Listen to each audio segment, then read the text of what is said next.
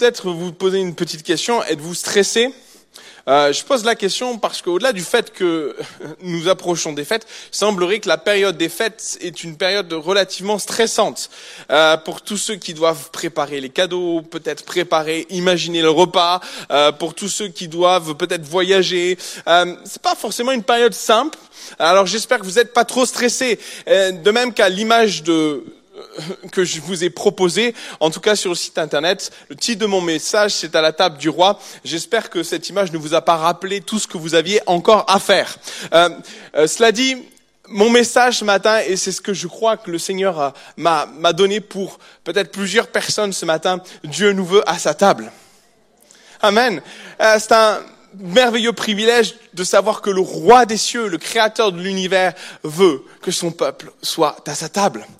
Et je me réjouis déjà par avance de ce que Dieu va faire. Et je, voudrais vraiment demander au Seigneur de m'aider à, communiquer ce message au mieux, parce que je suis convaincu qu'il va faire du bien. Alléluia. Dieu nous veut à sa table. Euh, peut-être euh, avant d'aller plus profondément dans le message et faire le lien avec euh, cette vignette qui, qui est sans doute qui est la thématique de, de ce matin, j'aimerais vous raconter l'histoire, l'histoire qui est en lien avec cette image. Cette histoire prend place il y a près de 3000 ans en arrière. À l'époque, Saül était encore roi. Et Saül avait reçu plein de promesses quant à son règne. Malheureusement, nous connaissons l'histoire de ce roi qui était le premier roi d'Israël. Nous connaissons l'histoire de, ce roi parce qu'en effet, beaucoup de promesses vont, passer outre sa vie. Et, finalement, on se rend compte que, au travers de l'histoire de, de Saül, deux erreurs majeures vont, vont prendre place dans sa vie, qui vont faire que, au travers de la bouche de Samuel, le prophète va lui dire, mais finalement ton royaume va être, va s'écarter de ta famille. Et Dieu va donner la royauté à un autre meilleur que toi.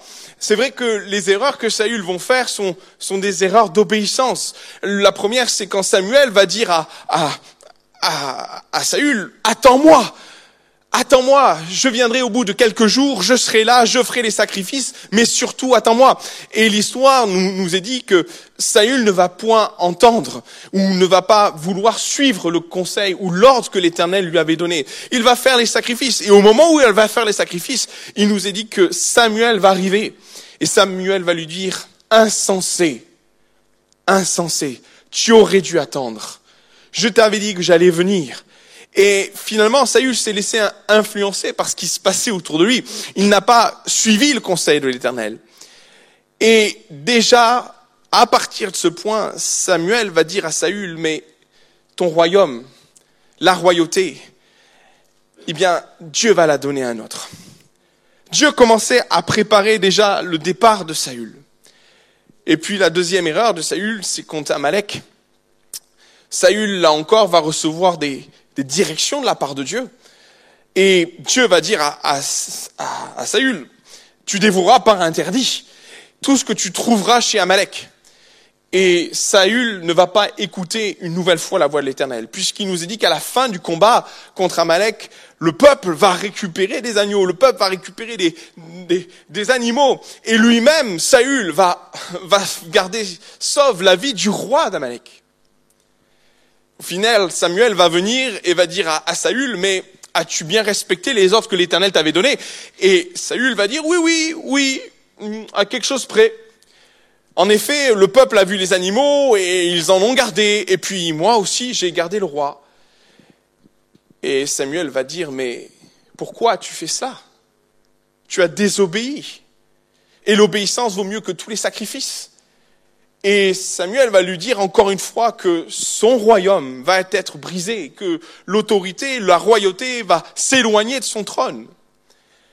Et alors que Samuel était en train de partir, car déçu de l'attitude de, Saül, Saül va, a vu le prophète s'en aller, a saisi Samuel par le pan et a déchiré le, pan de la tenue de Samuel. Et c'est là que Samuel va dire à Saül, tu as déchiré mon pan, mais l'Éternel aujourd'hui déchire déchire ton royaume, déchire ta royauté. Et à partir de ce jour, la Bible nous dit que Samuel n'est plus jamais allé voir Saül. À partir de ce jour, quelque chose s'est brisé définitivement entre Dieu et Saül. Et Dieu a commencé à préparer l'arrivée de David. Dans les jours qui ont suivi, ou les mois qui ont suivi, Dieu va parler à Samuel, il va lui dire, Samuel va oindre un jeune garçon. Et nous connaissons ce magnifique passage où, où Samuel va, chez Isaïe, va faire le tour de tous les garçons qui se trouvaient dans la famille d'Isaïe. Et, et finalement, celui auquel on ne pensait pas, c'était celui qui allait devenir roi. David. Au fur et à mesure, Dieu va mettre un peu plus en avant David, va se servir de lui. On connaît la suite, il va y avoir Goliath. Et, et au fur et à mesure, Dieu va se servir de lui pour emporter de nombreuses batailles. David va finir à la cour, va être encensé, et ça va même faire de l'ombre au roi Saül.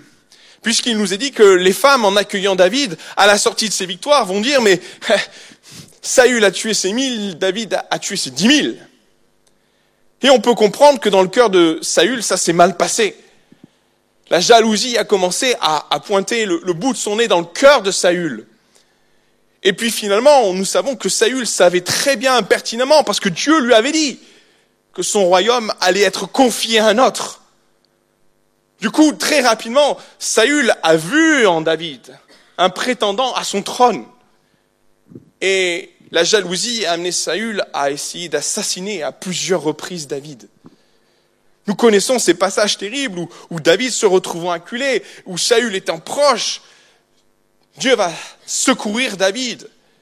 Et nous avons un David qui, respecté, loin de l'éternel, qui jamais ne va toucher Saül. Au contraire, il va le bénir. L'histoire, pour ces deux hommes, doit être complétée de quelque chose de particulier.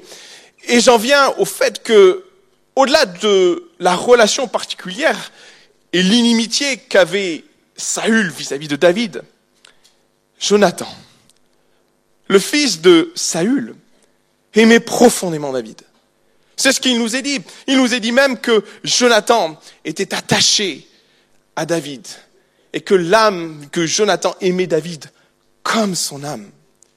Et c'est vrai qu'entre ces deux hommes va se lier une sincère amitié. Et malgré le fait qu'il y avait de la discordance, malgré l'attitude de Saül voulant assassiner David, cette amitié a perduré, s'est maintenue, une grande fidélité, jusqu'à un jour triste et particulier. Puisque la fin du premier livre de Samuel se termine sur le départ de Saül et de Jonathan. Lors d'une bataille, ces deux hommes, le roi et le fils du roi, et d'autres fils d'ailleurs du roi, vont partir au combat. Et l'histoire nous dit que Saül va tomber, mais que Jonathan aussi ce jour-là va tomber. Et lorsqu'on lit les, premiers chapitres de, Samuel, au, deuxième livre de, Samuel, nous voyons toute l'affliction qui est dans le cœur de David. Il va pleurer la mort de, Saül, qu'il respectait comme loin de l'éternel, mais il va pleurer aussi la mort de Jonathan. Ils sont tombés, les héros. Mais ce jour-là, une autre tragédie doit être soulignée, parce qu'elle passe un petit peu inaperçue dans l'histoire. À quelques lieues de là, à quelques lieues de cette bataille, un cavalier va arriver au palais annonçant la mort de Jonathan et de Saül. Et ce messager, triste messager, arrivant dans le palais, va, diffuser les informations. Et l'information de la mort de, de, Saül et de Jonathan va se propager à l'intérieur du palais, jusqu'à arriver aux oreilles d'une nounou, d'une nurse, d'une nourrice, qui s'occupait d'un petit garçon de cinq ans. Et cette femme, apprenant la mort de, Jonathan et la mort de Saül, va comprendre que l'enfant dont elle s'occupe est en danger elle va comprendre que si elle reste dans le palais, cet enfant risque de mourir. Alors que fait cette nourrice? Elle prend l'enfant et dans la précipitation, dans la terreur de voir cet enfant mourir, elle sans doute qu'elle trébuche et en trébuchant, cet enfant tombe. Et l'histoire nous raconte que lorsque cet enfant va tomber, il va se blesser de manière irrémédiable les jambes. La Bible dit qu'il sera perclus des deux jambes, des deux pieds. Sans doute qu'en tombant, cet enfant a dû se casser quelque chose, plusieurs os, et que lorsqu'il a fallu, et lorsque le temps a cicatrisé, n'ayant pas remis les os de la façon la meilleure, ces os se sont reconstruits, mais de la mauvaise façon. Tant et si bien que cet enfant va grandir avec un sérieux handicap. Cet enfant, c'était le petit-fils de Saül. Cet enfant, c'était le fils de Jonathan. Cet enfant avait cinq ans et il s'appelait Méphibosheth. Pendant toutes ces années, Méphibosheth va rester dans l'anonymat. On estime presque que Méphibosheth ne va plus faire parler de lui après la mort de son père pendant près de 20 ans. Méphibosheth va se faire discret. Parce que Méphibosheth était un prétendant sérieux au trône. Mais lorsque son père est mort, Méphibosheth n'avait que cinq ans. Et cette nourrice a sans doute bien fait de fuir. Parce que d'autres prétendants étaient là au trône, mais Méphibosheth était le, prétendant légitime. Jonathan devait suivre. Comme Jonathan est mort, Méphibosheth devait suivre. Mais dans la cour du roi, il y avait d'autres fils. Il y avait Ishéboshet, qui lui-même va succéder à son père. Et cette nounou a eu raison de, de prendre cet enfant, d'enlever cet enfant de la cour, parce que certainement on allait le passer par l'épée. Gênant, héritier du trône, gênant, mais enfant. Alors pendant près de 20 ans, ce jeune garçon va rester dans l'anonymat, dans le secret, de peur d'être découvert et de perdre la vie. L'histoire de Méphibosheth ne s'arrête pas là parce que Dieu avait un plan pour lui. Et ce qui est étonnant, c'est que des années après, 20 ans après, Dieu va se souvenir de Méphibosheth. Et j'aimerais vous inviter à faire une lecture avec moi dans 2 Samuel chapitre 9, verset 1er. Et Dieu va se souvenir de, de Méphibosheth au travers de David. 2 Samuel chapitre 9, il nous est dit ceci, David dit, Reste-t-il encore quelqu'un de la maison de Saül pour que je lui fasse du bien à cause de Jonathan? Il y avait un serviteur de la maison de Saül nommé Tsiba que l'on fit venir auprès de David. Le roi lui dit, es-tu Tsiba Et il répondit, ton serviteur. Le roi dit, n'y a-t-il plus personne de la maison de Saül pour que j'use envers lui de bonté, de la bonté de Dieu? Et Tsiba répondit au roi, il y a encore un fils de Jonathan, perclus des deux pieds. Le roi lui dit, où est-il? Et Tsiba répondit au roi, il est dans la maison de Makir, fils d'Amiel, à Lodébar. Le roi David l'envoya chercher dans la maison de Makir, fils d'Amiel, à Lodébar. Et Méphibosheth, fils de Jonathan, fils de Saül, vint auprès du roi, tomba sur sa face et se prosterna devant David. David dit, Méphibosheth, et il répondit, voici ton serviteur. Ne fermez pas votre Bible parce que nous allons revenir sur, euh, sur la suite de ce passage. Il y a une chose particulière qui est liée à la, à la vie de David et vous en conviendrez avec moi. David a été choisi par Dieu. Parce que comme va le dire Samuel à Saül, il va dire à Saül, Saül, Dieu s'est choisi un homme meilleur que toi, un homme selon son cœur. Et ce qui est particulier dans la vie de David, c'est que lorsqu'on regarde à sa vie, on pourrait être étonné de voir que Dieu a vu en David un homme selon son cœur. Étonné parce que David, et personne va lui en blâmer, a fait des erreurs. David a menti. David a fait des choses atroces. Nous le connaissons, nous le savons.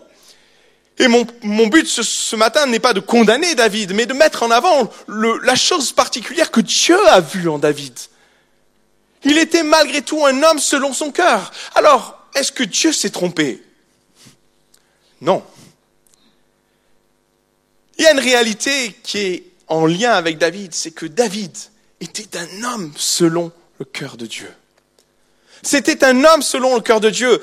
Et l'histoire de Méphibosheth, mais vraiment en relief, mais vraiment en avant ce cœur qui était le cœur de David et par lequel on peut discerner, voir, entrevoir le cœur de Dieu. Si David s'est souvent trompé et, et, si ses erreurs ont souvent masqué le cœur, son cœur, l'histoire de Méphibosheth est comme une fenêtre ouverte sur son cœur et sur le cœur de Dieu parce que David était un homme selon le cœur de Dieu. Permettez-moi ce matin de prendre quelques instants autour de cette histoire, autour de ce qui va se passer entre ces deux hommes, pour réaliser combien David était un homme selon le cœur de Dieu et combien David a pu exprimer l'amour de Dieu dans ce qu'il va faire à Méphibosheth. Une des premières choses qui est remarquable dans l'attitude de David et qui nous rappelle le cœur de Dieu, c'est que David ne va point oublier. David ne va point oublier. Lorsque l'on lit la suite, et j'aimerais vous inviter peut-être un, jour à, lire la suite, c'est 2 Samuel chapitre 9, et pas verset 1er, verset 7, il est dit ceci. Reste-t-il encore quelqu'un de la maison de Saül pour que je lui fasse du bien à cause de Jonathan? Au travers de ce verset, David exprime quelque chose de particulier. Il n'a point oublié son amitié avec Jonathan.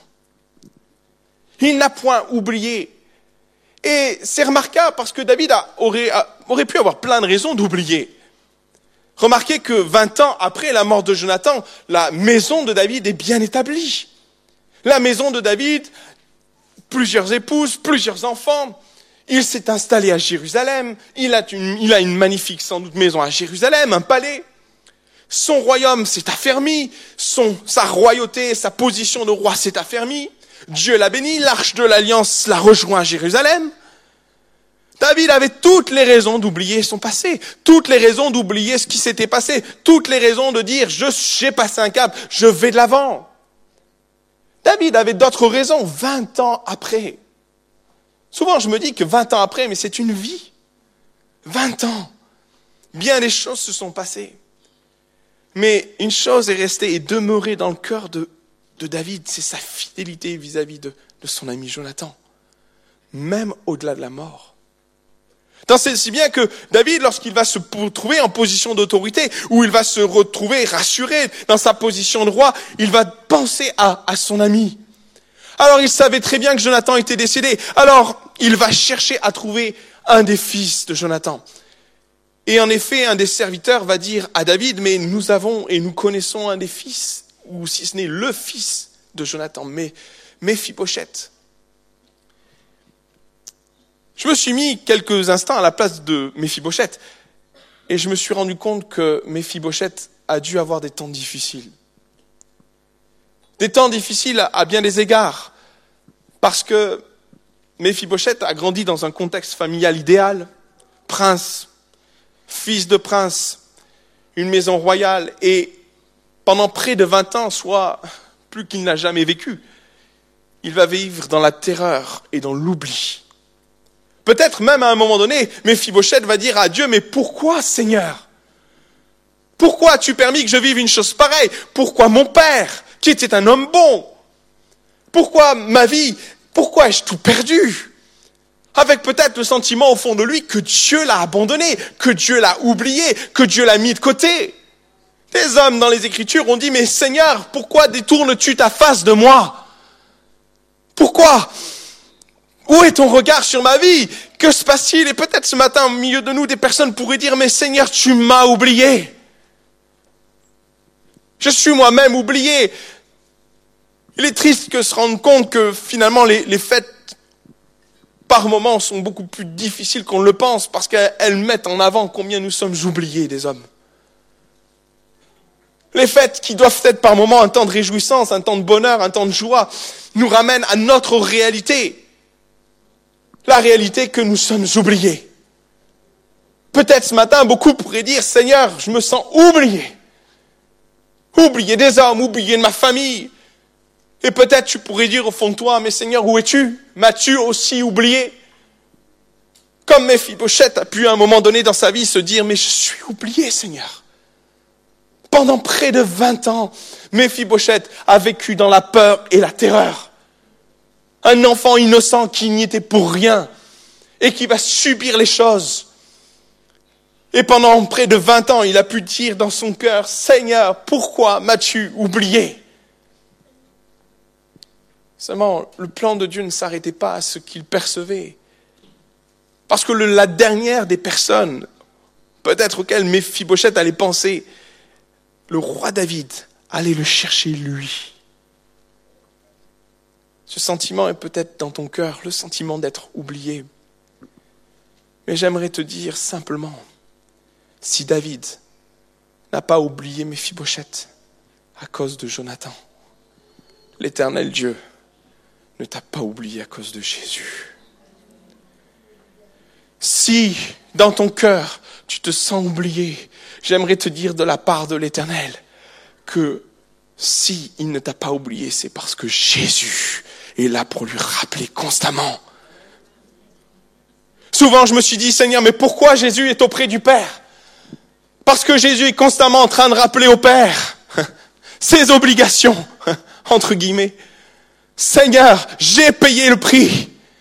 Seigneur Père, mes mains sont percées, mes pieds sont percés, mon côté est percé. Tu ne peux oublier ce que j'ai racheté.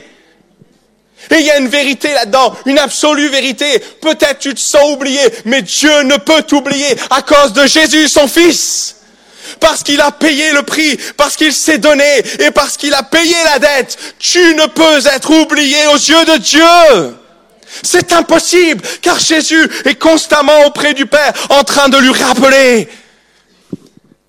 Jésus est constamment en train de dire au Père, tu ne peux oublier celui que j'ai racheté. Il y a comme un non-sens de penser que toi, en tant qu'enfant de Dieu, tu puisses être oublié du Père, tu puisses être oublié de Jésus et du Saint-Esprit.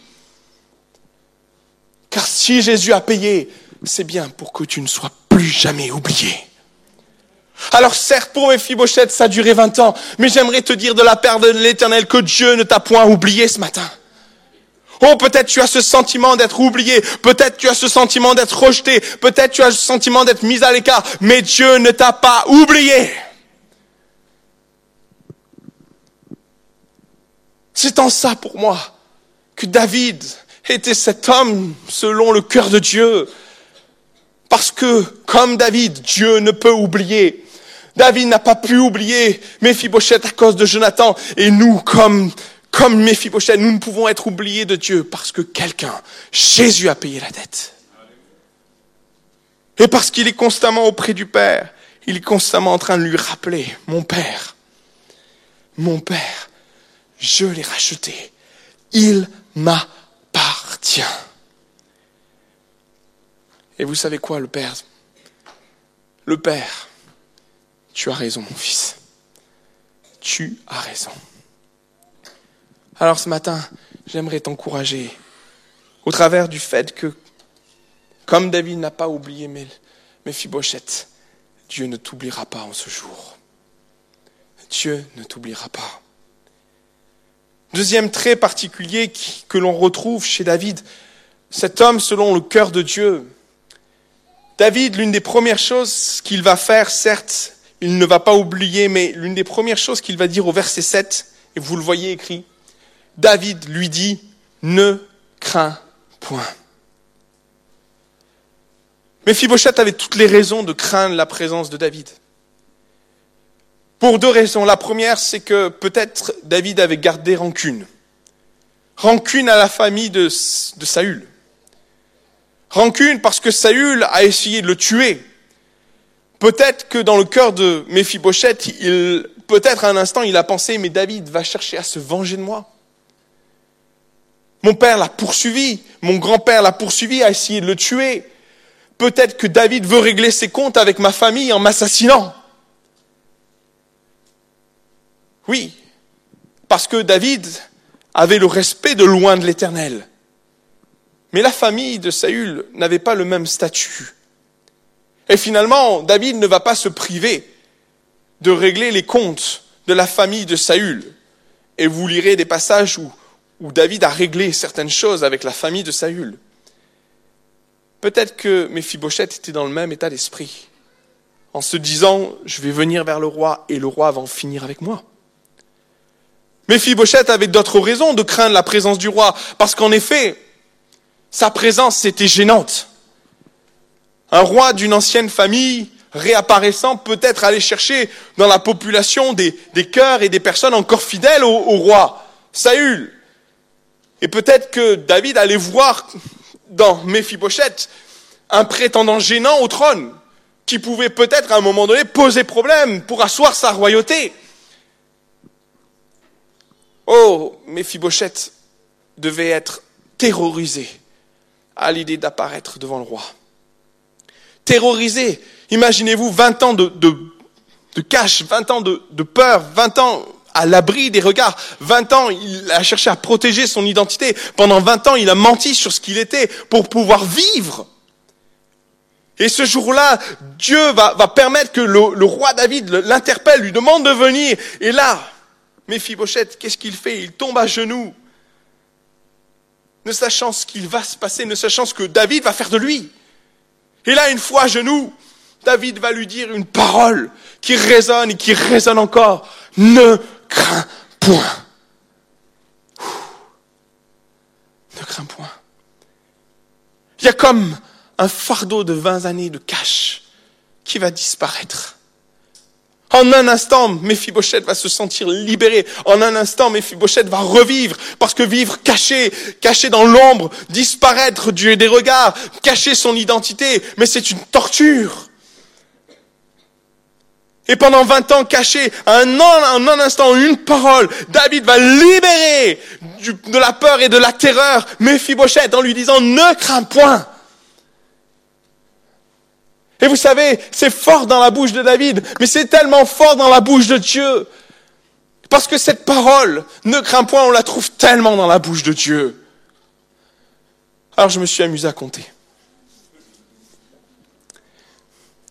Ne crains pas, 14 fois. Ne crains point, 26 fois. Ne craignez pas, 13 fois. Ne craignez point, 9 fois. Ne craignez donc pas ou plus, deux fois. Ne craignez rien, trois fois. Ne crains rien, seize fois. Ne les crains pas, trois fois. Ne les craignez pas, quatre fois. Pour un total approximatif, parce que peut-être j'en ai oublié, de 80 moins 1. Parce que dans ces crains-là, il y a aussi le craint de ne crains plus de David. 79 fois, Dieu dit dans sa parole à des hommes différents. Jésus va le dire lui-même. Près de 70 fois, Dieu va dire à quelqu'un, ne crains pas, ne crains point, ne les crains point, ne craignez point, ne crains pas, ne crains plus, ne crains rien. N'est-ce pas encourageant de savoir que Dieu nous dit ça encore aujourd'hui? N'est-ce pas encourageant de savoir que c'est une priorité pour Dieu, vu le nombre de fois qu'il le dit? C'est une, une priorité pour lui que nous, nous sachions que nous n'avons pas à craindre. Oh, on peut appréhender les choses. À l'aube d'une nouvelle année, on peut dire Seigneur, combien je crains cette nouvelle année. Oh Seigneur, combien je crains mon lendemain, combien je crains ce qui va se passer. Peut-être on, peut ne pas être optimiste quant à demain, à juste titre. Mais finalement, Dieu nous dit et nous le répète près de 80 fois, ne crains pas. Peut-être ce matin tu as besoin d'entendre ne crains plus. Peut-être ce matin tu as besoin d'entendre ne les crains plus. Ne le crains plus. Parce que l'Éternel sera avec toi. Il te l'a dit, tu le sais. Mais au travers de David, il nous le rappelle. Et peut-être tu as besoin d'entendre ce matin que, à l'aube de cette nouvelle année, ne pas craindre est une parole de l'éternel pour ta vie. Ne pas craindre est une parole de l'éternel pour commencer comme un leitmotiv pour 2014. Ne crains point. Comme une parole de l'éternel à Jairus qui, voyant sa fille mourir, sachant sa fille étant morte parce qu'on lui a dit, Jésus va dire à cet homme, Jairus, ne crains point, crois seulement. Comme Josué, en face de la prise de, Canaan, Jésus, Dieu va dire au travers de la bouche de l'Éternel, ne crains point, je suis avec toi, fortifie-toi. Oh Seigneur, combien j'aime cette parole qui calme la tempête. Quand Jésus, vis-à-vis de ses disciples qui sont dans la barre, pris dans les tourments, Jésus arrivant sur l'eau va dire, hé, ne craignez rien, c'est moi. Seigneur, ta parole apaise les flots. Ta parole apaise la tempête. Cette tempête qui est peut-être au fond de ton cœur en ce jour, tempête qui était au fond de, de Méphibosheth, au, pied du trône, se demandant ce qui va se passer. La parole de l'Éternel va résonner dans le cœur de Méphibosheth, comme j'espère qu'elle va résonner dans ton cœur ce matin. L'Éternel te dit, ne crains point. Ce jour-là, Méphibosheth va voir 20 années de terreur s'arrêter. Je prie pour que ce matin, tes années de terreur s'arrêtent. Parce que tu vas recevoir par la foi cette parole de Dieu qui te dit, ne crains point, ne crains pas, ne les crains plus, ne le crains plus, ne le crains rien, car je suis avec toi. Oh oui, David était un homme selon le cœur de Dieu. Il parlait pour le cœur de Dieu. Et face à Méphibosheth, le message qu'il a transmis à cet homme, c'est la paix. Et après 20 années de terreur, il n'a connu que ça. Méphibosheth allait sortir libéré. Ma prière, c'est que tu sortes libéré de ta peur, libéré de ta terreur, que tu affrontes cette année, sachant que l'Éternel combattra pour toi. Amen. Oh, David était un homme selon le cœur de Dieu. Une des troisièmes raisons qui m'appelle, m'amène à, penser cela, c'est que David va restaurer Méphibosheth. Le jour où où Jonathan et Saül vont, décéder, ce jour-là va marquer un nouveau départ pour Méphibosheth. Un départ tragique, puisque ce jour-là, Méphibosheth va tout perdre. Oh, il a grandi dans la richesse. Prince, fils de prince. Il grandissait à la cour, protégé, chéri. Et du jour au lendemain, en quelques instants, à la mort de son père et de son grand-père, la vie de Méphibosheth va basculer. Lui qui était dans dans l'abondance, il va passer à la disette. Lui qui était prince, il va devenir indigent. Et ça va être quelque chose de terrible pour lui, parce qu'à cinq ans, on comprend pas tout, on voit pas tout, mais on apprend vite. On comprend vite qu'il y a des choses qui ont changé. À cinq ans, déjà, on perçoit les changements, on perçoit la gravité des événements, on perçoit que plus rien ne sera pareil. Et peut-être dans son souvenir de, petit garçon, il avait le souvenir de sa vie au palais. Et alors qu'il était encore avec sa nourrice, il était là peut-être en train de se projeter et en train de dire, ah, il n'y a pas si longtemps que ça, je vivais encore dans un palais et aujourd'hui je n'ai plus rien. C'est peut-être ta prière. À un moment donné, avec Dieu, tu as eu peut-être cette conversation avec lui et tu lui as peut-être dit, mais éternel Dieu, je n'ai plus rien. Je n'ai plus rien. Il n'y a pas si longtemps que ça, j'ai lu un, commentaire, je suis en contact avec des, adolescents à moi que j'avais en camp d'ado. J'espère qu'il va m'écouter. Et il disait dans un court message, il vient d'être papa, mais il expliquait dans son message la gravité de sa situation, il exprimait sa situation, où il disait Seigneur, j'ai plus rien. Je n'ai plus rien. Dernièrement, il a eu un accident de voiture qui l'a, qui l'a paralysé pendant de nombreux mois. Il est en rééducation, mais c'est très compliqué. Et comme je le disais à l'instant, il vient d'être papa il y a quelques mois en arrière. Je ne sais pas où il en est sentimentalement, mais quand j'ai lu son, son petit texte, j'ai compris que maintenant, il était seul au monde, dans un fauteuil, et avec une enfant et se disant mais où je vais aller? Je n'ai plus rien. Plus rien. Mais j'ai une certitude au fond de moi et, et c'est ce message que je veux vous communiquer, c'est que Dieu a cette capacité de restaurer. Dieu a cette capacité de renouveler. Oh, nous avons l'exemple de, de mais Dieu va dire à, à au travers de ce texte, vous l'avez écrit, il va dire, David lui dit, je te rendrai toutes les terres de Saül. Qu'est-ce que David est en train de dire à Méphibosheth? Je vais te restaurer dans tes titres. Je vais te restaurer dans ce qui t'appartient. Je vais te rendre ce qui t'a été pris. Toi qui penses ne plus rien avoir, toi qui penses être un indigent parmi les indigents, je te dis que maintenant je vais te restaurer dans tes richesses. Celles qui étaient les tiennes, celles que Dieu t'a données celle que je vais te rendre, parce que notre Dieu est un Dieu de restauration. Et imaginez-vous ce que Méphibosheth va vivre. Il va, il va au, palais du, roi David, tremblant, ne sachant pas ce qui va se passer pour sa vie. Et, et David va le relever à tel point que dans les jours qui vont suivre, il va tout retrouver. Waouh Un jour, plus rien. Le lendemain, il retrouve tout. Waouh, waouh, waouh, waouh. Dieu restaure. à l'image de ce David qui va restaurer Méphibosheth, à cette image, à l'image de David qui va prendre ce garçon. Et comme j'ai partagé cette pensée il n'y a pas si longtemps que ça, le fait que Dieu nous, nous, nous relève l'indigent de la poussière, relève l'indigent des cendres. Dieu veut faire cela dans les cœurs et dans les vies, car il est un Dieu qui restaure, à l'image de Dieu qui va sortir qui va sortir bon nombre de, de, des cendres. Dieu veut renouveler beaucoup encore aujourd'hui. Car il est ce Dieu puissant, car il est ce Dieu agissant, il est ce Dieu de miracles, et l'impossible lui appartient.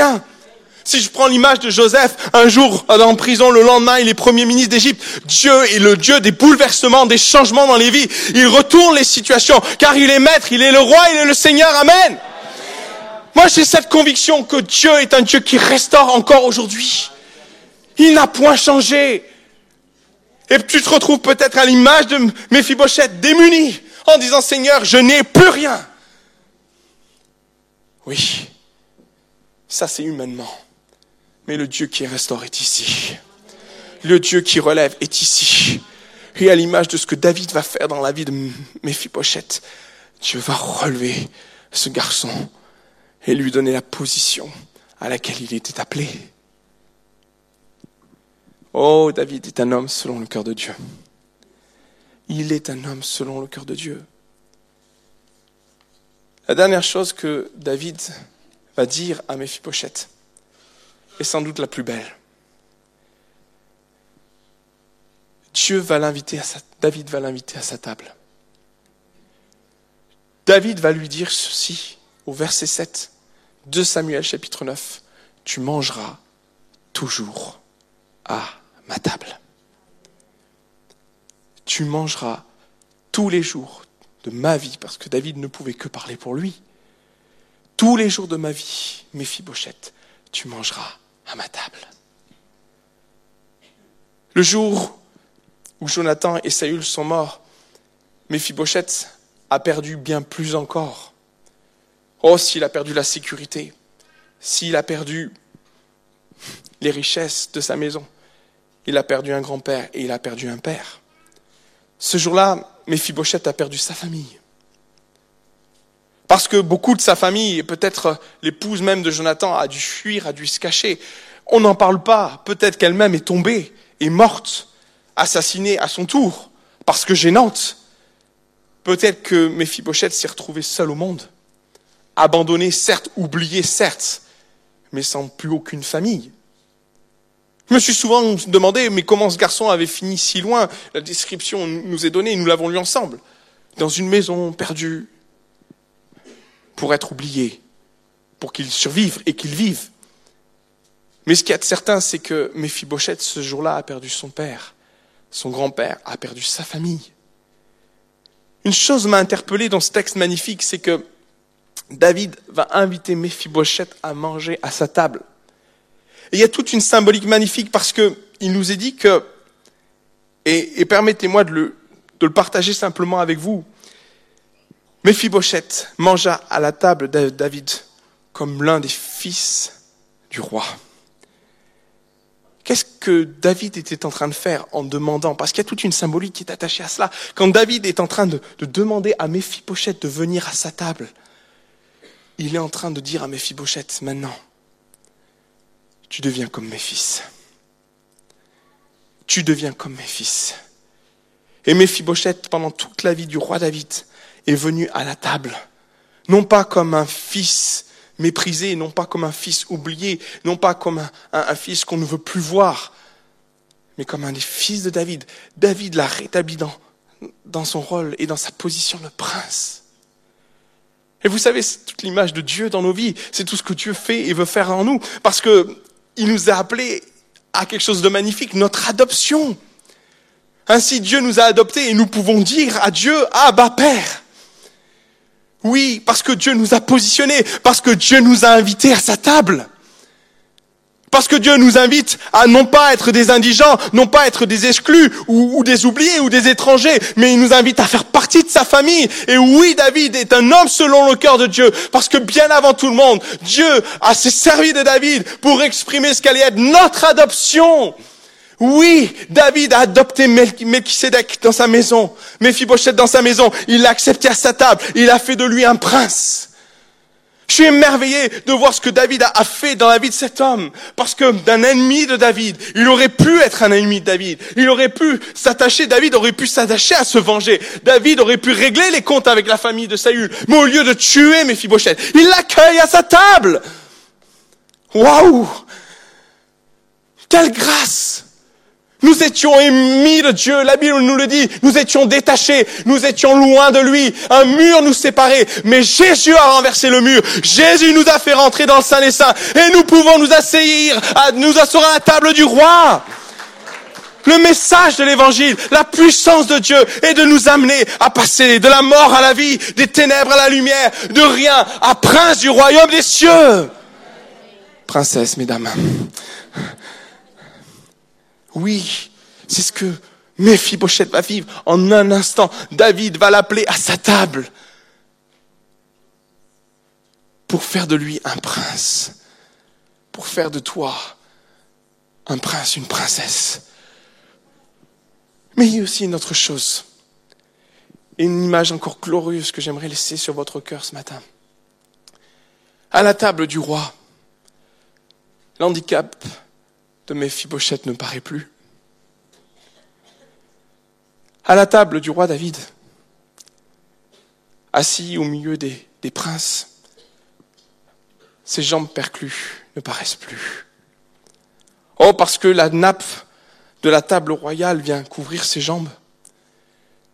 Parce que la nappe royale, la table royale vient faire disparaître aux yeux de tous son handicap, sa blessure profonde, parce que le jour où Mephibosheth a perdu son, père et son grand-père, il est clair que Mephibosheth a perdu une famille, a perdu la paix, a perdu un nom, a perdu ses biens, a tout perdu. Mais il a même perdu l'usage de ses jambes. Je m'imagine ce garçon de 5 ans apprendre à vivre avec sa frustration, avec cette blessure qu'il porte tous les jours sur lui, qui lui rappelle ce qu'il a vécu, qui lui rappelle son traumatisme, un traumatisme qui est profondément ancré dans sa chair, un traumatisme qui est profondément ancré dans sa vie. Voyant les autres enfants jouer et lui ne pouvant pas, voyant les autres courir et lui ne pouvant pas. Parce que tous les jours de sa vie, pendant 20 ans, son traumatisme s'est rappelé à lui tous les jours. Quand il a voulu se lever tous les jours, ses jambes étaient là pour lui rappeler ce qui s'était passé dans sa vie. Mais à la table du roi, à la table du roi, quand la nappe vient couvrir ses jambes, quand la table vient recouvrir ses jambes, alors qu'il est au milieu des princes, des princesses du royaume d'Israël, son handicap ne paraît plus. Et ça, c'est une grâce. Et à l'image de ce que David a pu faire dans la vie de cet homme, Dieu, Jésus, par ses meurtrissures, montre au Père que nous avons la guérison. Et si ce n'est pas la table royale qui vient couvrir nos blessures, il nous est dit dans les Écritures qu'il s'est chargé de nos infirmités, qu'il s'est chargé de nos maladies et que nous en sommes libres par le sang de l'agneau. C'est dans ces meurtrissures que je trouve la guérison. Et encore aujourd'hui, cette parole est vraie. Et si ce n'est pas la table, c'est le sang, la nappe du sang de Jésus qui vient nous recouvrir et qui t'affranchit encore aujourd'hui. Mais quelle merveille de savoir que Jésus, au travers de David, a pu s'exprimer déjà 3000 ans avant. Mais je me réjouis de savoir que l'œuvre de Dieu s'est accomplie et que David a été les, les, prémices de ce que Jésus allait faire. Oh oui, Jésus ne t'a point oublié. Oh oui, Jésus veut te restaurer, veut te rétablir, il veut te rendre ce qui t'a, été volé, perdu. Jésus veut t'amener sur le terrain de la sécurité, comme il a été dit, montré. Il veut restaurer ton âme. Il ne t'a point oublié. L'œuvre qu'il veut faire dans ta vie va de loin, va bien plus loin encore de ce que tu peux imaginer. Il veut te rassurer, mettre la paix dans ton cœur. C'est l'œuvre que Dieu veut commencer dans ta vie peut-être maintenant. Il y a une puissance. Je suis émerveillé de voir cette invitation que Dieu va faire au travers de la bouche de David. Mes Bochette, viens, viens manger maintenant à ma table. Prends plaisir à être de nouveau ce que je t'appelle à être.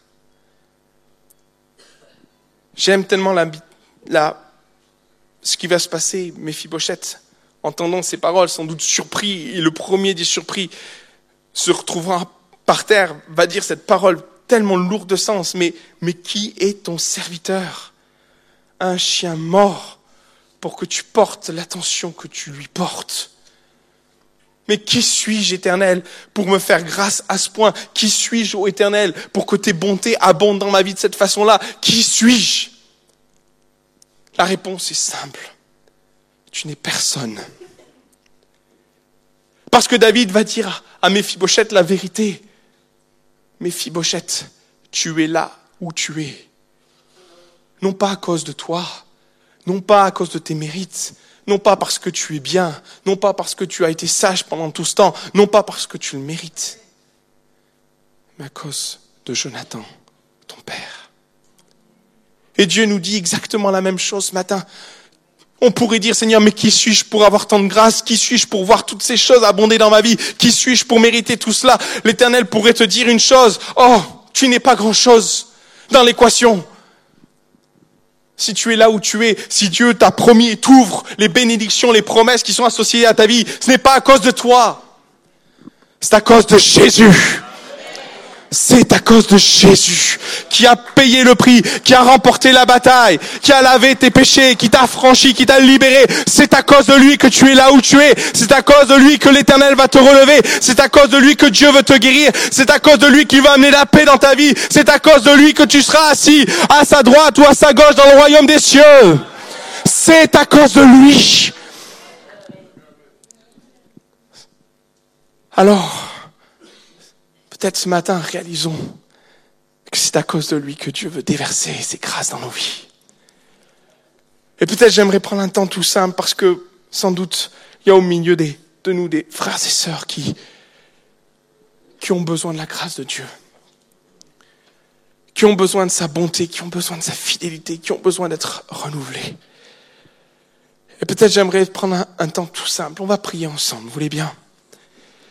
On va baisser nos fronts quelques instants et alors que nous avons les têtes baissées, on va laisser le Saint-Esprit œuvrer au milieu de nous. On va laisser le Saint-Esprit se manifester au milieu de nous. Méphibosheth est venu craintif auprès du royaume, auprès du trône de la grâce. Peut-être tu viens craintif ce matin auprès du trône de la grâce. Et l'Éternel va se servir de David pour exprimer ce qui était sur le cœur du Père. Peut-être ce matin la crainte est dans ton cœur, peut-être tu te sens oublié, peut-être tu as besoin de restauration, peut-être ton désir c'est d'être assis à la table du roi. Quelle que soit la situation, quel que soit ce que tu vis, Peut-être c'est l'oubli, peut-être c'est le besoin que cette table, cette nappe vienne recouvrir ta vie. J'aimerais peut-être t'inviter à faire le pas de foi de Méphibosheth, qui s'est approché du trône de Dieu. Méphibosheth, malgré la crainte, malgré la peur, va dire Seigneur, je vais malgré tout, malgré mes craintes, mes réticences, malgré peut-être mon incrédulité, je vais m'approcher du trône de Dieu. Je vais m'approcher du trône de David. Je vais m'approcher de ce trône où Jésus est, où Jésus règne, car il est assis sur le trône de David. Et là, dans un temps où tu seras peut-être en relation avec Dieu et en face de lui, j'aimerais peut-être t'inviter à faire une chose tout simple, simplement, lève-toi. Oui, ce message a interpellé ton cœur parce que tu as peur pour demain. Et Dieu te dit de ne point craindre. Oh, il te l'a répété 80 fois peut-être ce matin. Ne crains pas. Ne les crains plus. Ne crains rien. Peut-être dans ton cœur, c'est plus encore, c'est le sentiment d'être oublié. Oh, peut-être oublié de beaucoup, oublié de ta famille, peut-être même oublié de l'église. C'est peut-être ta frustration ce matin, tu es là au milieu de nous et tu te sens oublié, même de tes frères et sœurs. Mais Dieu ne peut t'oublier. Dieu ne peut t'oublier parce que Jésus est là constamment, à côté du Père, en train de lui montrer ses mains meurtries et en train de dire au Père, il est à moi. Il est mon épouse, elle est mon épouse. Peut-être ce matin, c'est de restauration qu'il s'agit. T'as perdu, t'as perdu beaucoup. T'as pleuré beaucoup. Et tu te sens démuni ce matin. Pauvre. Tu sens dans ton cœur que, et tu pourrais le dire, à la place de Mephibosheth, je n'ai plus rien. Parole de l'éternel vient sur ta vie comme un baume, car son désir, son plan est de te restaurer, comme David a restauré Mephibosheth. L'œuvre de Dieu va aller plus loin encore. Il veut te restaurer. Il veut te restaurer, c'est son désir. Ce matin, il y a une dernière invitation à laquelle j'aimerais t'inviter à prendre part. Viens à la table du roi. Tu es invité à la table du roi. Et cette invitation n'est pas dans ce que tu pourras faire, ne, pas dans, dans tes mérites ou dans ce qui t'appartient de faire ou pas de faire. As-tu Jésus pour avocat? As-tu Jésus comme laissé passer? As-tu Jésus pour que le Père dise, c'est à cause de mon Fils que tu peux t'asseoir à ma table? Alors ce matin, quelle que soit la situation qui est dans ta vie, quel que soit ce qui a été décrit, quel que soit ce qui interpelle ton cœur ce matin, encore une fois, il y a cette invitation, lève-toi. Lève-toi. Et on va prier tous ensemble. On va demander à Dieu de, de descendre dans ce lieu. J'aimerais inviter mes frères et sœurs, l'assemblée à prier avec moi. Car il y a des œuvres de restauration que Dieu veut entreprendre. Il y a des œuvres de paix que tu veux installer au plus profond des vies. Alors, ma prière ce soir pour tous mes bien-aimés, pour tous ceux qui t'appartiennent, qui sont dans ce lieu. Mon Dieu, mon Père, viens au secours de tes bien-aimés. Viens au secours de ces personnes qui sont là et qui se sont levées. Viens au secours de celui qui est dans la terreur et la peur, vient dans la, dans la peur et dans la crainte, viens mettre ta paix. Je te prie pour celui qui a besoin de restauration ce matin, viens le relever. Pour celui qui se sent oublié, montre-lui que tu es là à ses côtés. Montre-lui que tu n'as pas oublié. Et pour celui qui peut-être ce matin humblement n'est pas là pour réclamer quoi que ce soit, mais c'est que il peut avoir une place à la table du roi. Alors Seigneur, ma prière va pour chacun de ces cœurs. Et je te demande par ton Saint-Esprit d'intervenir maintenant dans les cœurs et dans les vies. Au nom de Jésus. Au nom de Jésus. Amen. Et Amen. Gloire soit en Dieu Seigneur. Amen.